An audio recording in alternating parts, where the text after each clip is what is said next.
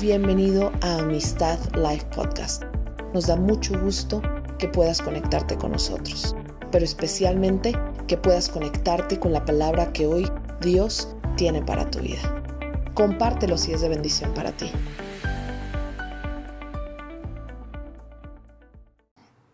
O sea, ¿qué vamos a compartir? Bueno, pues ya no es Navidad, pero estrictamente hablando, pero vamos a hablar sobre el día después de Navidad.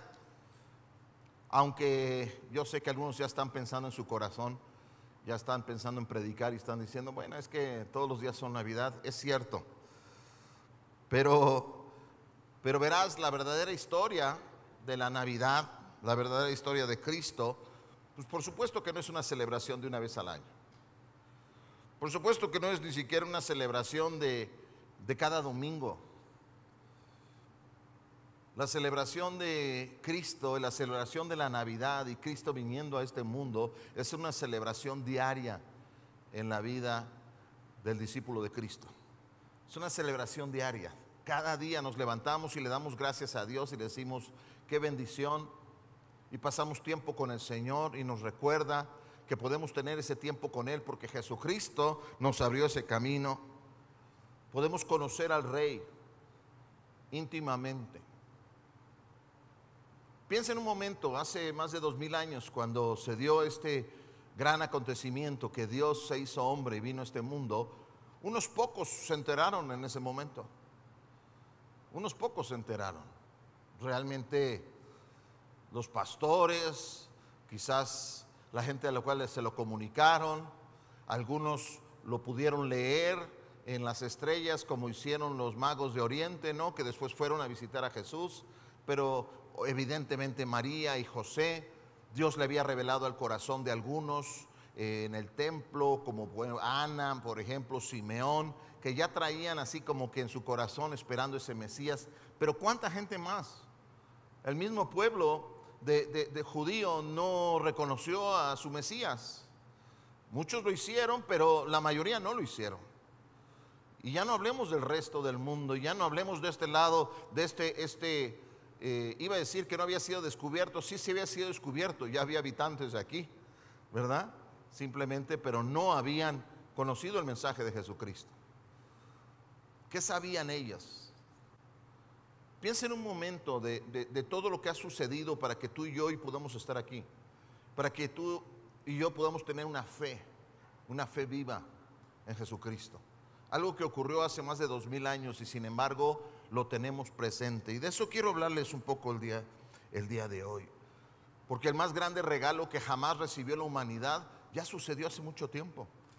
Pero ese regalo se sigue abriendo día a día. Ese día, ese día sé que fue maravilloso para los que lo presenciaron, pero para cuánta gente aún les espera esa Navidad. Y de eso quiero hablarles. Pensé, Señor, ¿qué, qué, qué debemos de comentar ¿De qué debemos de hablar? ¿Cuál es la palabra que quieres que comparta en este último domingo del año? Y hay un mensaje que yo sé que algunos van a decir es que ya lo conozco. Pero yo sé que si dices es que, ay, háblame de otra cosa, ya lo conozco. Te voy a decir una cosa. Eso solo indica que no aprecias como debieras ese mensaje. Porque es un mensaje que no pasa de moda, es un mensaje que no nos podemos cansar de oír, es un mensaje que glorifica a Dios. ¿Qué significa en estos días, en estos días posteriores, después de la Navidad, en un mes, quién se va a acordar de la Navidad ya que pasó? Dos meses, a medio año, ¿qué va a suceder? Ya vamos a estar pensando en la Pascua, ya vamos a estar pensando en la pasión de Cristo y, pues, se nos habrá olvidado. Pero claro, siempre hay estos recordatorios, ¿no? De lo que sucedió. Pero ¿qué significa la Navidad? ¿Qué significa la Navidad para, para nosotros? ¿Qué tiene que significar en este 2022? estaba yo leyendo otra vez la historia de, de, la Navidad. Y volví a llegar a Lucas capítulo 1, el verso 34 y 35. Cuando el ángel se aparece evidentemente a, a, a María y le habla sobre sobre eh, eh, el milagro que va a suceder. Sé que todos conocen esa historia. Y le dice, ¿y sabes qué? Vas a dar a luz un hijo. Y entonces María, no en incredulidad, porque la palabra de hecho, cuando ella lo pregunta, si, si uno lo, desglosa con una interlineal, donde puedes ver en el griego original, te das cuenta que, ella no pregunta en incredulidad como diciendo, ¿cómo eso? Cómo, ¿Cómo va a pasar eso? Ella no pregunta así. Ella tiene curiosidad. Y ella dice, oye, ¿cómo? Pero ¿cómo se va a dar si yo no, si yo no conozco varón? Pero fíjense lo que dice Lucas capítulo 1, verso 34 y 35. Ella le contesta al ángel, ¿cómo podrá suceder esto? Puesto que soy virgen. Y dice, el Espíritu Santo vendrá sobre ti y el poder del Altísimo te cubrirá con su sombra. Así que al santo niño que va a nacer lo llamarán Hijo de Dios. Y leí y releí esto porque sentía como que en el espíritu me tenía que detener ahí. Decía, esto ya lo conozco, Señor, lo he leído muchísimas veces. Y fue cuando, cuando el Espíritu Santo me reveló lo que tenía que hablar. Fíjense, dice aquí, dice, yo no conozco varón, yo soy virgen, yo no tengo relaciones con nadie, ¿cómo es posible que me vaya yo a embarazar? Y entonces le dice, el Espíritu Santo, el Espíritu Santo vendrá sobre ti y el poder. Y si uno ve esa palabra poder, es la misma palabra que se usa en muchas partes donde habla del poder de Dios, el poder dunamis, ¿no? Del cual sacamos nuestra palabra dinamita. O sea, es un poder explosivo, un poder que logra cosas. Y dice, vendrá sobre ti el Espíritu Santo y el poder del Altísimo te cubrirá. O sea, la palabra significa cubrir, dice, te va a envolver. O sea, te va a llenar la presencia de Dios. De tal modo que su poder va a operar en ti. Es el Espíritu Santo operando en ti y dice, por eso es que, y de hecho dice, dice en la nueva versión internacional, al santo niño, pero, pero en el original no dice niño. No dice niño, nada más dice al santo, agios. Pero agios habla de algo sagrado, algo santo. Y dice, lo que va a ser engendrado en ti es el santo, el apartado de apartados eso es lo que van a hacer. Eso es lo que va a ser engendrado por el poder de Dios sobre tu vida. Y lo van a llamar Hijo de Dios. Lo van a llamar Hijo de Dios. Ahora, ¿quién dirá que esto no es un milagro? ¿No es cierto? De hecho, desde el punto de vista apologético, este es uno de los grandes milagros y confirmaciones, digamos, de, la deidad de Cristo y de las profecías. ¿Por qué? Porque dice desde el Antiguo Testamento, y la Virgen concebirá. Y aquí se da el cumplimiento, la Virgen concibiendo, la Virgen dando a luz a pesar de que no había conocido un hombre. ¿Por qué? Por el poder de Dios, por el Espíritu Santo, entonces lo que el resultado de eso es que iban a ser el santo de Israel y sería llamado hijo de Dios. ¿Creen que es milagroso o no? Es más, eso se pone en duda. ¿Cuántos no han hasta escrito libros cuestionando el nacimiento virginal? ¿Cuántos no han cuestionado es que no es posible? ¿Cuántas bromas no se hacen respecto a eso, verdad? De que sí como no fue el Espíritu Santo. O sea, dando a entender es que, es que esto es, es que es sobrenatural. Es que esto, esto tendría que ser un milagro. ¿Cómo puede ser que pueda embarazarse una mujer cuando no ha conocido, cuando no está la semilla del hombre para poderla eh, eh, embarazar? Y esto es de lo que quiero y lo que el Señor quiere recordarnos. Y como dije, es un mensaje que sé que conoces, pero espero que el Espíritu Santo hoy te haga apreciar nuevamente, porque eso es lo que significa la Navidad. Y el punto es este, y te lo voy a resumir de una vez. El mismo Espíritu, escúchame, ese espíritu que vino sobre María y que trajo el poder de Dios para que fuera engendrado Jesús y se diera este milagro. Estamos de acuerdo que es un milagro, ¿verdad? Ese mismo espíritu es el que lleva a cabo el nacimiento espiritual en tu vida. Amén. Piensa en el milagro.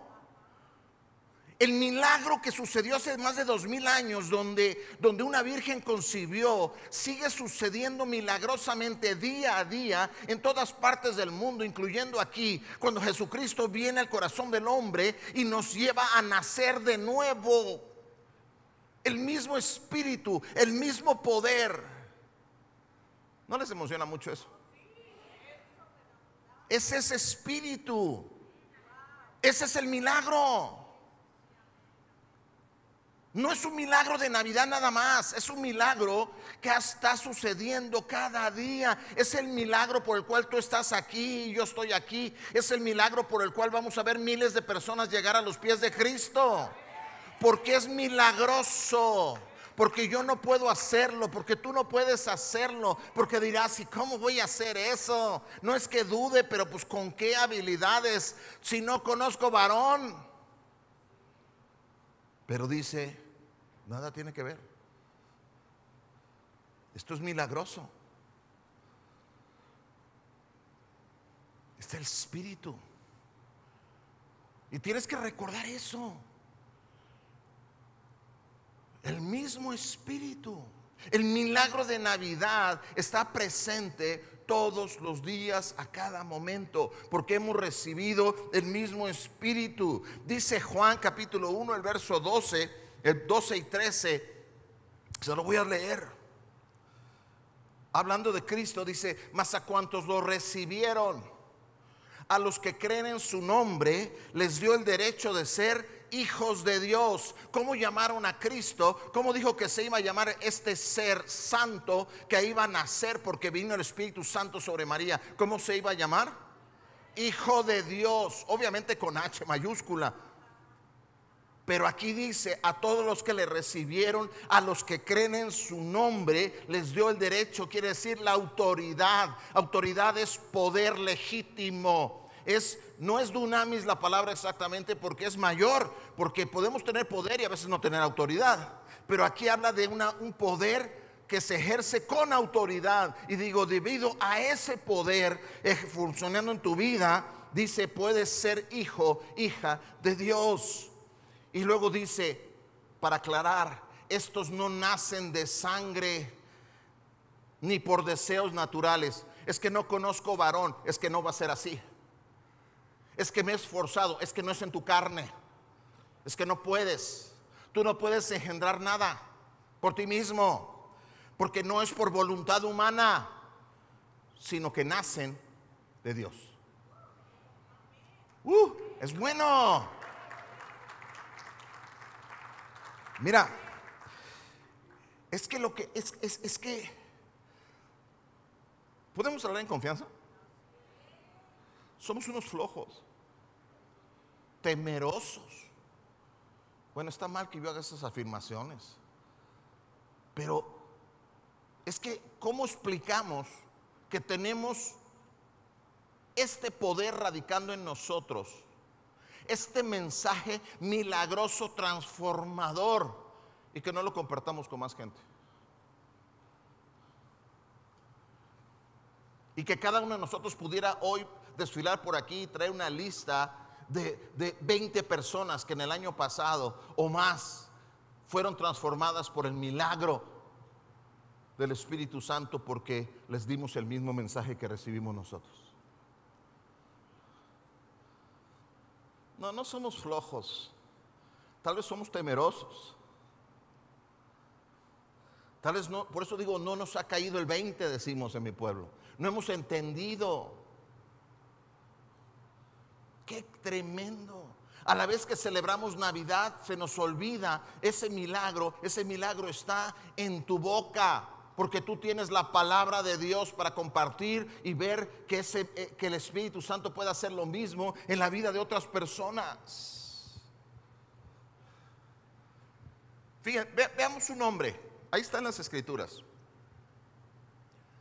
En un, en un capítulo que leemos mucho, bueno, leemos un verso de ese capítulo. Pero os animo a que lo lean más. Estoy hablando de Juan capítulo 3. Ahorita les acabo de leer de Juan 1, pero Juan capítulo 3, los primeros versos, fíjense, comienza diciendo, había entre los fariseos un dirigente de los judíos que se llamaba Nicodemo. Ahora, dice que Nicodemo era un fariseo, yo creo que entendemos lo suficiente para, pero si no, les explico brevemente. Así como de repente dentro de los grupos cristianos, religiosos y de, cualquier religión hay facciones diferentes, quizás que hacen énfasis en diferentes cosas. Los fariseos eran como que la facción judía dentro del judaísmo como de los más estrictos, los que presumían de, de seguir la ley que Dios les había dado al pie de la letra. Tan es así que este, ellos mismos se habían encargado de inventar muchas más reglas en torno a todas estas leyes. Y se habían empantanado tanto en las reglas que entonces toda su vida espiritual estribaba en seguir reglas. Y lo que Jesús les reclamaba es decía, es que miren, es que yo sé que ustedes siguen todas las reglas, pero ¿dónde está su relación con el Padre?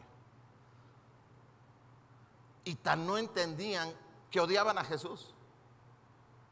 Pero aquí nos encontramos a un fariseo, dice que era un fariseo, o sea, era un dirigente, o sea, era un miembro del Sanedrín.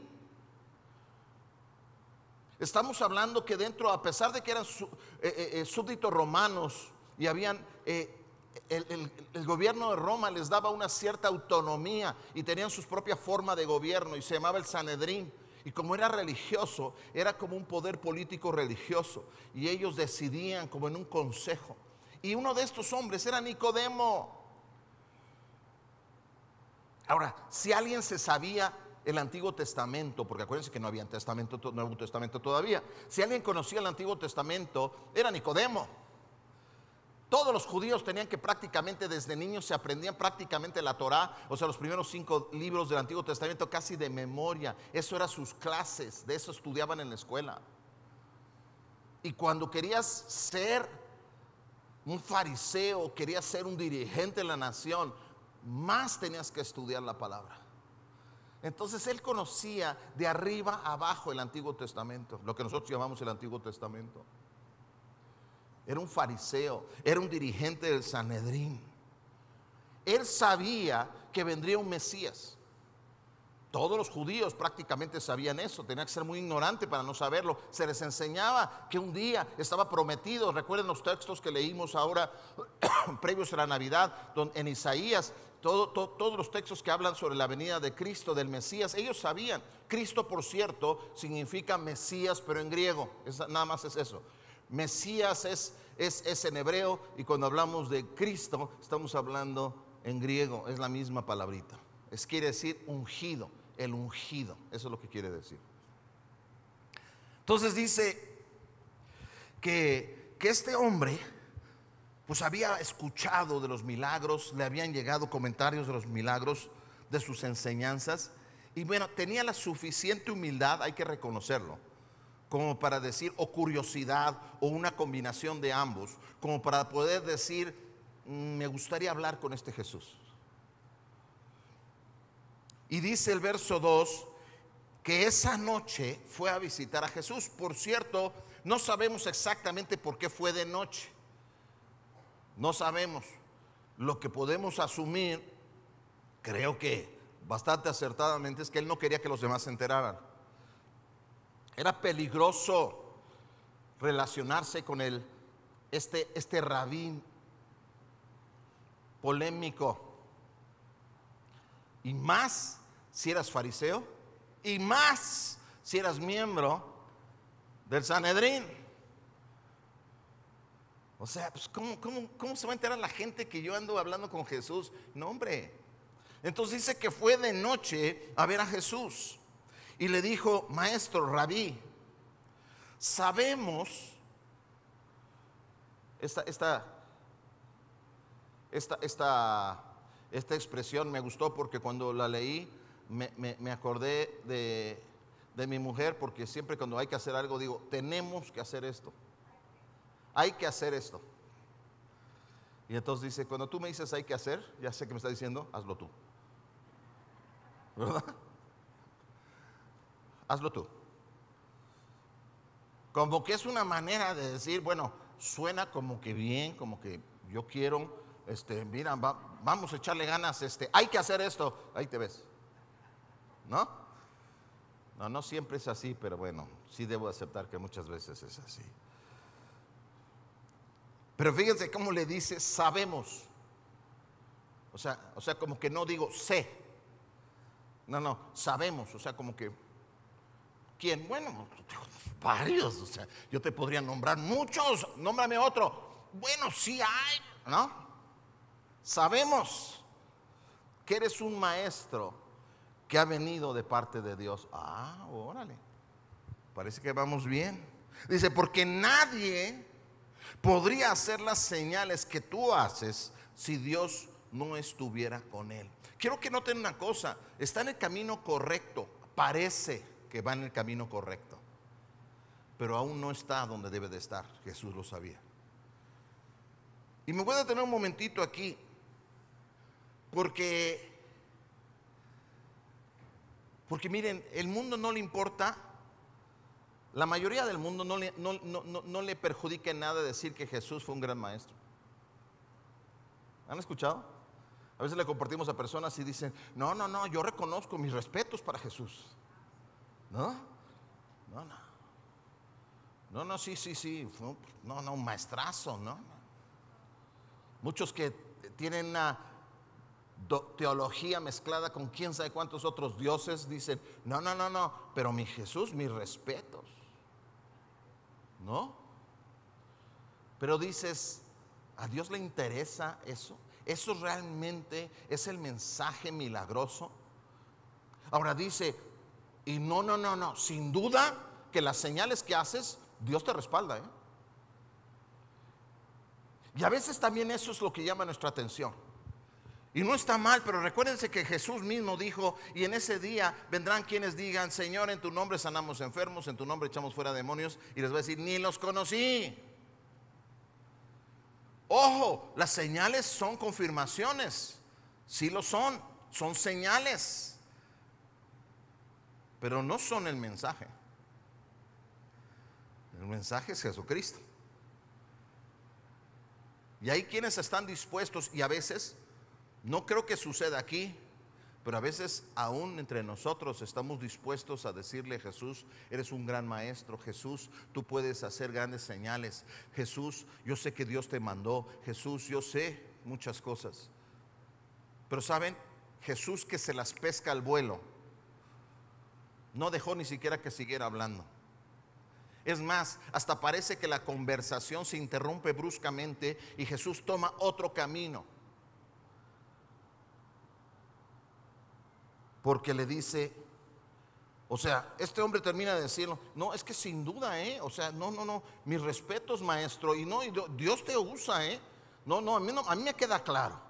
Dios te usa, Jesús, Dios te usa, y Jesús le dice, mira, te aseguro una cosa, que es quien no nazca de nuevo no puede ver el reino de Dios. ¿Eh? me la estás cambiando. No, no te estoy cambiando. Lo que estoy evitando es que sigas hablando tonterías. Bueno, no tonterías, que sigas gastando saliva diciéndome cosas, adulándome, cuando en realidad lo que necesitas saber es una sola cosa.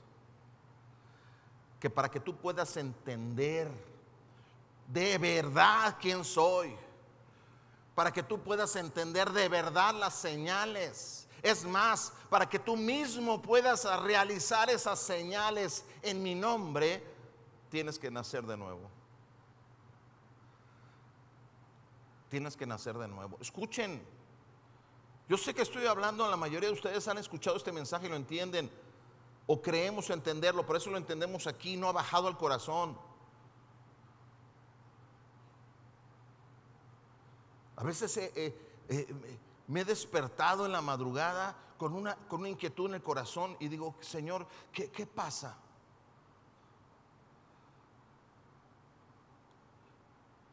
Y tal vez es mi falta de fe, no, no sé. Pero a veces me despierto y digo, la gente que está escuchando el mensaje ha nacido de nuevo. O los estoy haciendo creer que como vienen los domingos y se sientan aquí están viendo un mensaje en sus casas ahí cómodamente, por eso es que ya le hicieron. Y, siento como un vacío en el estómago.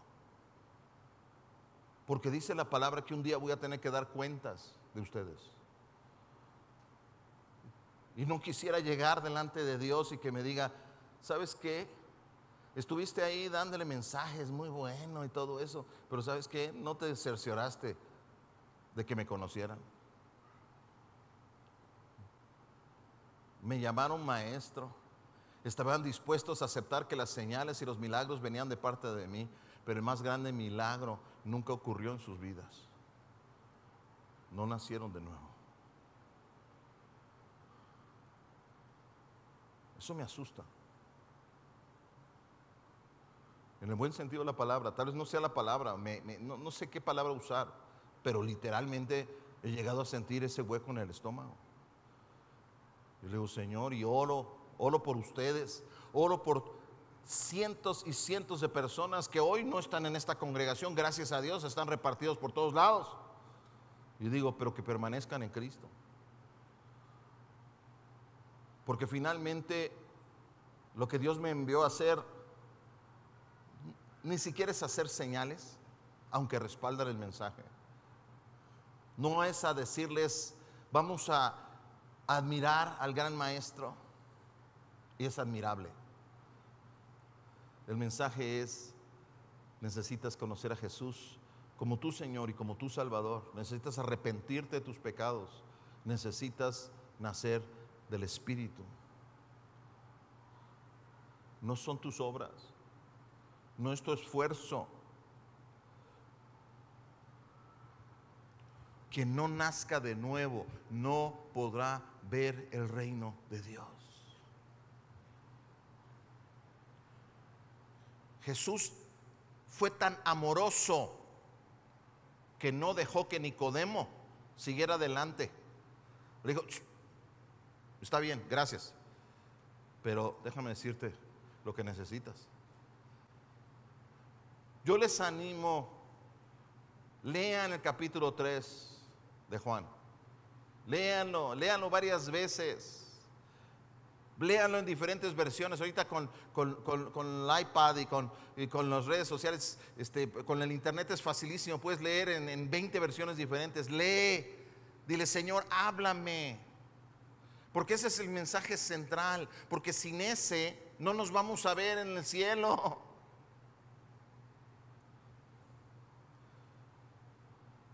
Yo quiero que todos nos reunamos y tengamos una gran fiesta y que todos los que son de amistad Acá estamos.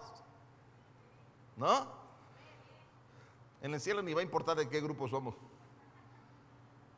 Está bien, pero somos familia, ¿no? Y aunque ya no van a importar en sí las familias como tal, nos vamos a gozar de vernos.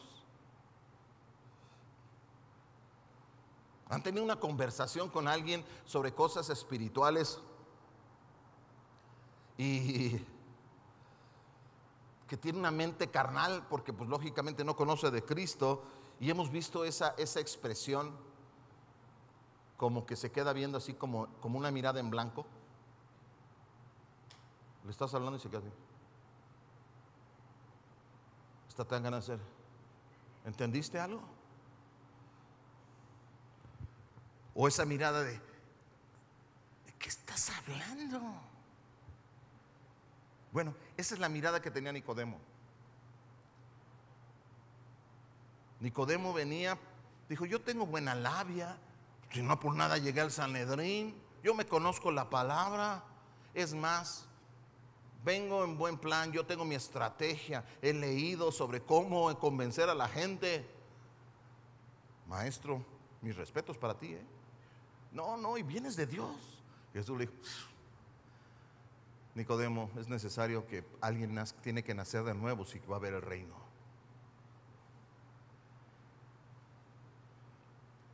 Les digo algo, con temor y temblor, porque sé que puede ser doloroso, pero la gente que amas que no ha nacido de nuevo no va a ver el reino.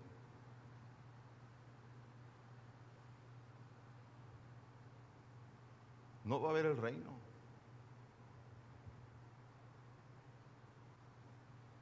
La gente que aprecias, tus amigos, tu familia, la gente con la que trabajas, la gente con la que vas a la escuela, las personas que, que te llevan el gas, la tendera en la esquina, los que recogen tu basura,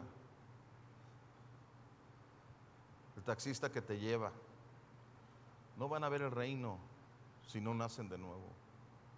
Y tal vez tú estás pensando, alguien más lo va a hacer.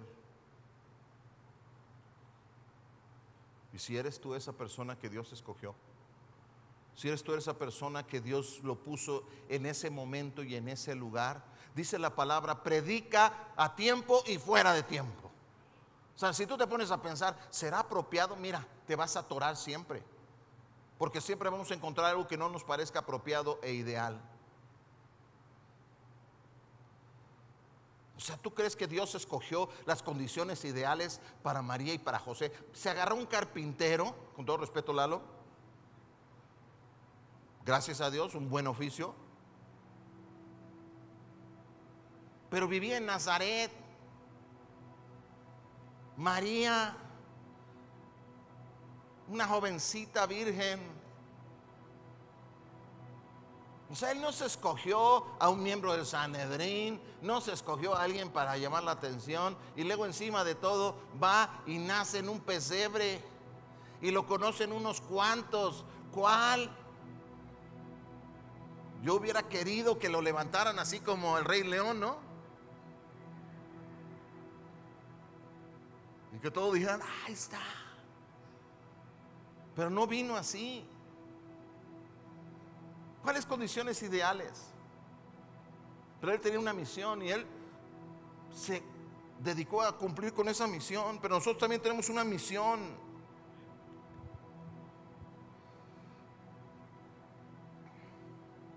Nicodemo se quedó de... Dijo, no entiendo.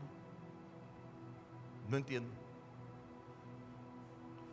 Y hace una pregunta que en su mente carnal, o sea, y no estoy hablando carnal necesariamente mal, sino simplemente su razón, es más, lo voy a llamar así, su razonamiento humano. ¿Saben cuándo nació e, e, este, esto de lo cual nos jactamos tanto los seres humanos? El razonamiento humano, ¿saben cuándo nació? Cuando el hombre se alejó de Dios. Porque antes de eso el hombre razonaba de acuerdo a lo que Dios le decía. El hombre comenzó a razonar por sí mismo, lo cual exaltamos, y esa es la premisa lógica, y sé que muchos me van a echar encima porque los humanos somos lo, último de lo último. Miren, lo máximo de todo es Dios. Él es el creador, fuimos creados, somos criaturas, nos ama inmensamente. Pero si nosotros creemos que con nuestros razonamientos vamos a poder llegar a Dios, estamos muy equivocados. Y eso es lo que le estaba diciendo a Nicodemo. Tienes una mente religiosa, Nicodemo, te lo admito. Tienes una mente religiosa, pero no una mente espiritual. Y necesitas una mente espiritual, pero para tener una mente espiritual tienes que nacer de nuevo. Y entonces Nicodemo pues le hace la, siguiente pregunta. A ver, a ver, a ver, a ver, espérame. ¿Cómo puede uno nacer de nuevo siendo ya viejo? Yo creo que es una pregunta retórica. Es más, yo quisiera ver, eh, alguna vez quisiera decir, a ver, vuélvemelo a repetir para escuchar el tono. Porque a mí me encanta examinar los tonos con los cuales la gente habla. Porque la gente puede decir algo, pero el tono me dice mucho más. Yo quisiera ver dónde hizo el énfasis. O sea, como estaba, o sea, yo, me pregunto si era una pregunta legítima o Nicodemo estaba diciendo, ah, sí, ¿y cómo? Ver, ¿Cómo le hace uno siendo viejo para volver a nacer? Como diciendo, ¿no? ¿Por qué no eres una niña más lista? Ah, no, esa es otra. Normal, ¿no? no decían la familia peluche. O sea, ¿está tratando de pasarse de listo o le está haciendo una buena pregunta? No lo sé. Pero de cualquier manera dice, ¿acaso puede entrar por segunda vez en el vientre de su madre y volver a nacer? Bueno, pues ya que estamos hablando de, de cosas, pues mi mente, mi razonamiento natural dice, ok, pues ya estoy aquí, no sé cuántos años tendría, pero para ser del Sanedrín ya tendría que tener como 50 años por lo menos. ¿Cómo podrías hacer ese milagro? No, entiendo. Porque él está, está pensando en términos biológicos. Jesús está pensando en términos espirituales. Y es toda la diferencia del mundo. Por eso a veces estamos hablando diferentes idiomas, estamos tratando de hablar con él. Por eso dice que el Evangelio es locura para los que se pierden. O sea, ¿de qué me estás hablando? Pero eso no quiere decir que no debemos de predicarles. Es que él no está hablando de entrar por segunda vez al vientre de la madre. ¿Por qué? Porque no es un nacimiento biológico, natural, del cual está hablando Jesús. Y él lo explica, dice, porque sabes que lo que es nacido de la carne es carne. O sea, ¿se acuerdan cuando leímos primero Juan no 12? Es que esto no es concebido, no es algo que viene de sangre, de huesos, ni de voluntad humana no, Nicodemo, no, es, no tiene que ver con la voluntad humana, no tiene que ver con una madre humana. Así como el Espíritu Santo fue el catalizador para que se diera este milagro portentoso y que la Virgen se embarazara y concibiera al Mesías de la humanidad. El Espíritu Santo sigue siendo ese catalizador, le está diciendo mediante el cual tú puedes ver una vida diferente, tú puedes entender la vida de otra manera, puedes tener una mente espiritual.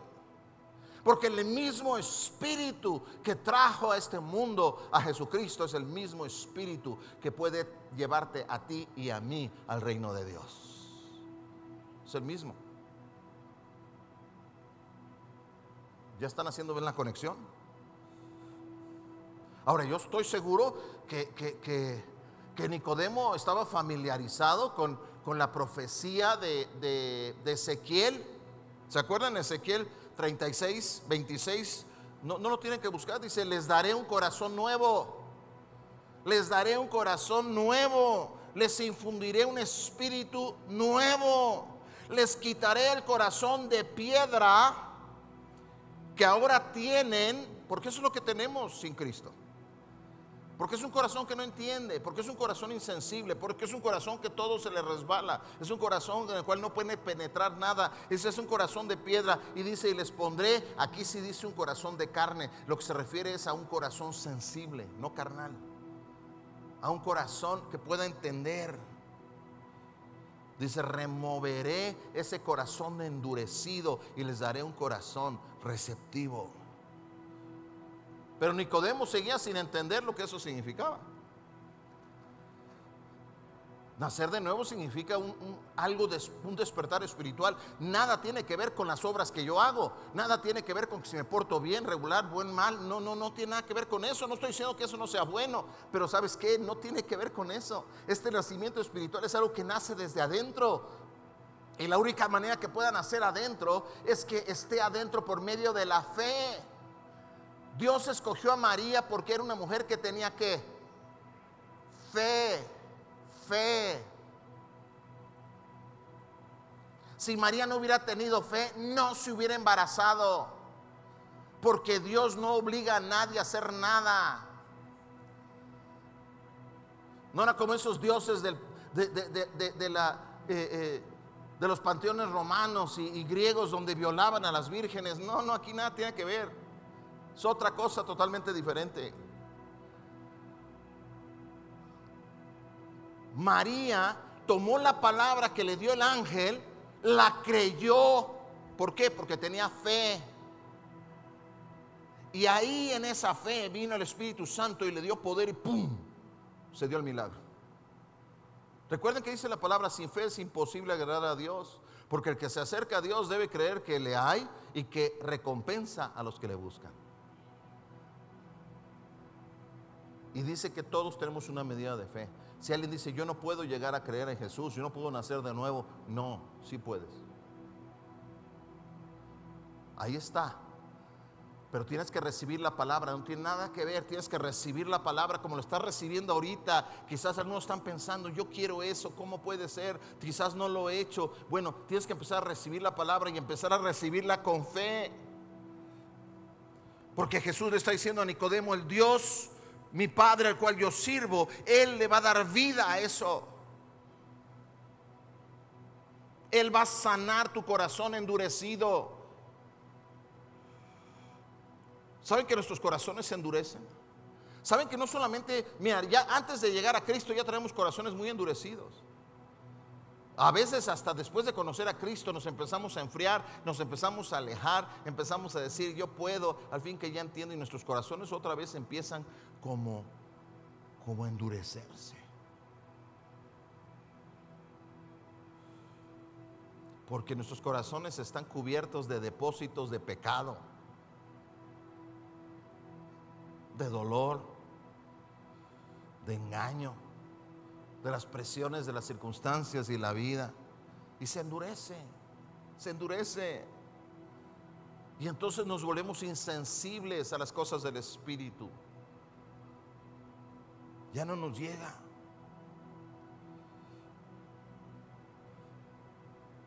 Y saben, los seres humanos creemos que somos tan, tan importantes y que podemos hacer tantas cosas.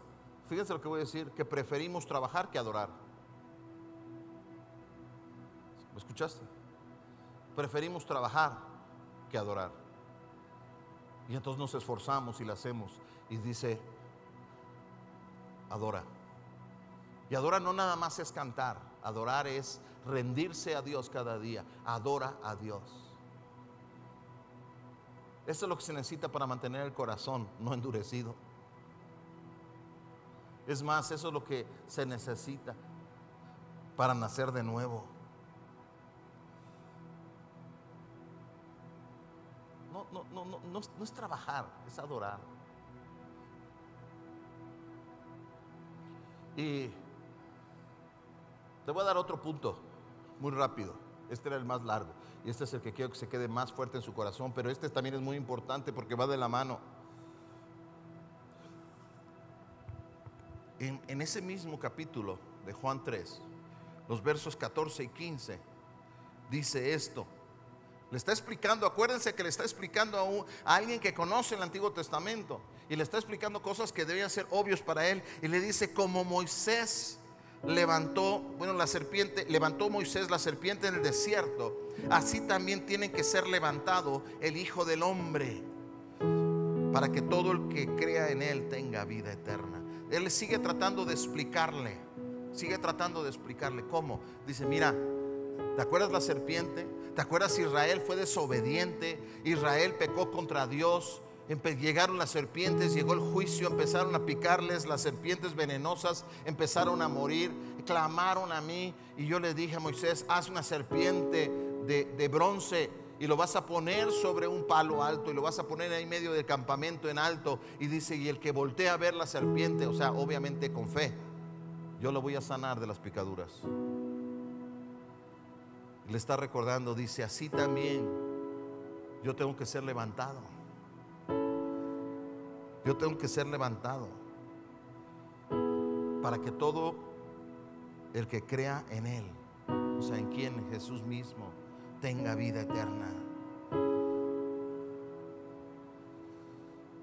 Le está diciendo, un día lo vas a entender mejor y te va a caer todo el 20, vas a decir, ya entiendo cómo es que tengo que nacer de nuevo. Mi fe tiene que estar puesto en ese hombre, ese hijo de Dios. Es que Dios siempre había planeado tratar con el pecado del hombre. Y lo hizo temporalmente a través del Antiguo Testamento, a través de sacrificios, a través de levantar una serpiente, cosas que nos parecen extrañas, pero que todos son tipos, todos son símbolos que nos señalan hacia Cristo, lo que Cristo había de hacer. Y justo después de eso, en el verso 16 viene este verso que conocemos también porque tanto amó Dios al mundo Dice, va a ser levantado. Dice, porque tanto amó Dios al mundo que dio a su Hijo unigénito para que todo el que cree en Él no se pierda, mas tenga vida eterna. Dice, porque yo voy a ser levantado. Miren, el enemigo quiere que quites tus ojos de Jesús. El enemigo quiere que pongas tus ojos en muchas cosas y como dije, no han sido tiempos fáciles y las tragedias a veces han tocado puertas y otras han sido casi tragedias, pero Dios nos ha librado. Y dirás, y bueno, ¿por qué unos parece que los libró o no? No, no, no lo sé. ¿Para qué te invento? No sé por qué suceden ciertas cosas. Lo único que sé es que tenemos un Dios que a pesar de todo lo que podemos creer es un Dios bueno, que se ocupa de nosotros y que tenemos que poner los ojos en Él y no quitar los ojos, porque lo único que nos puede mantener saludables espiritualmente es mantener nuestros ojos en Cristo. La Navidad es para recordarnos, pero también el 25 y el 26 y enero, febrero y todos, para que tengamos los ojos puestos en aquel que vino a este mundo. Porque este niño Jesús no se quedó ahí, fue la cruz murió ahí, pero no, no terminó todo y al tercer día resucitó. ¿Y saben qué? Hoy decidió venir a visitarnos.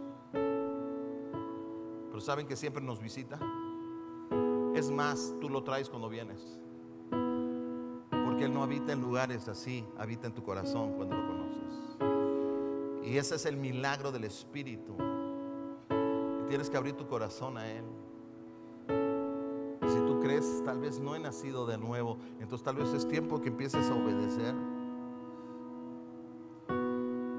Porque dice la palabra, vino Jesús y sabes por qué no lo, no lo recibían. Porque dice, porque amábamos más las tinieblas que la luz. Qué tremendo.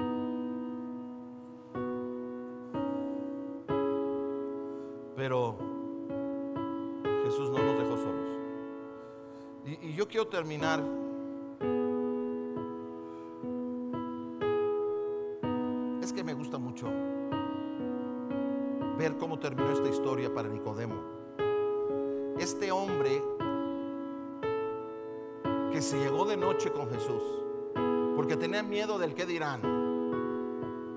que no entendía la cuestión.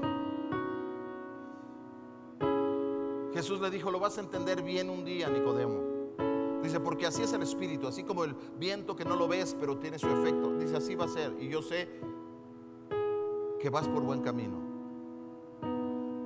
Y tan es así que déjenme leerles lo que sucedió después de que Jesús muere en la cruz.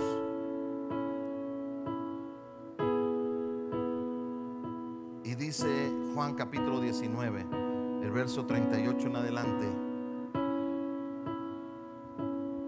después de esto José de Arimatea le pidió a Pilato el cuerpo de Jesús. José era discípulo de Jesús, aunque en secreto por miedo a los judíos, porque él también era, era un hombre adinerado, era un hombre de la High Society judía de Jerusalén. Dice, con el permiso de Pilato fue y retiró el cuerpo. También Nicodemo también Nicodemo. Es, me, me da mucha alegría. Este hombre que se acercó a Jesús y que dijo, no entiendo, no sé cuáles sean sus intenciones, pero por lo menos buscó. Tal vez tenía temor de lo que iban a decir. Este hombre dice también, el que antes había visitado a Jesús de noche, llegó con unos 34 kilos de una mezcla de mirra y aloe. Este hombre que había tenido miedo de lo que dirán, este, este hombre estaba poniendo en riesgo su vida. O sea, le habían arrestado a Jesús.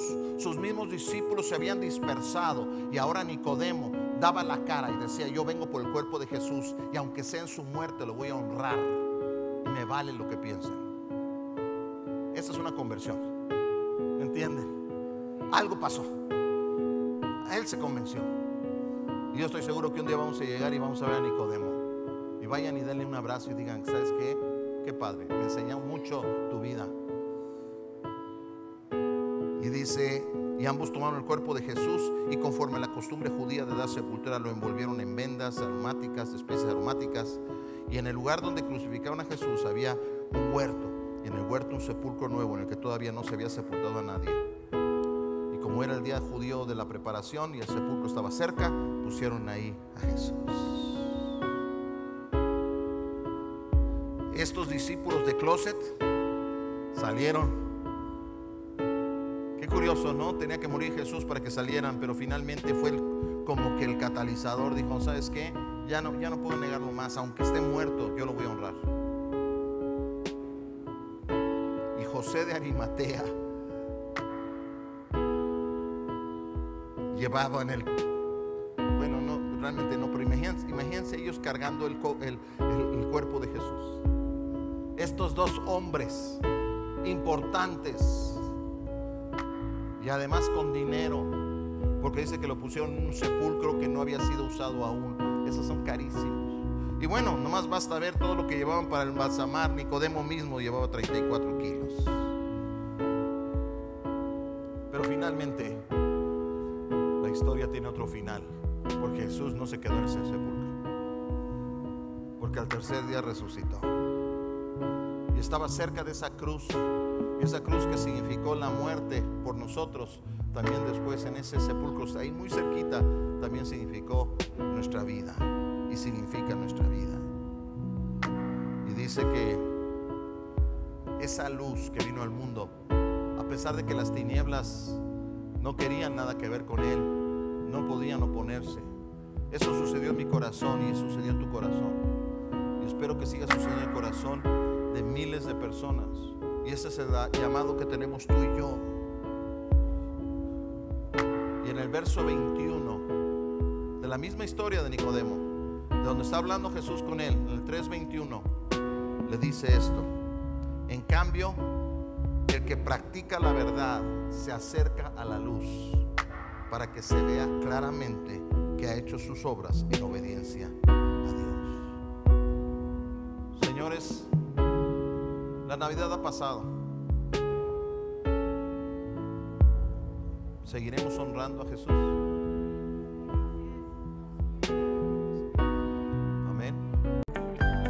Gracias por haberte conectado con nosotros. Si este podcast fue de bendición, no olvides compartirlo con otros. Recuerda, Amistad Life se reúne presencialmente en la Ciudad de México, México, Cuernavaca, México, Bogotá, Colombia, Medellín, Colombia y Málaga, España o también puedes conectarte con nosotros en nuestro canal en YouTube Diagonal Amistad Life.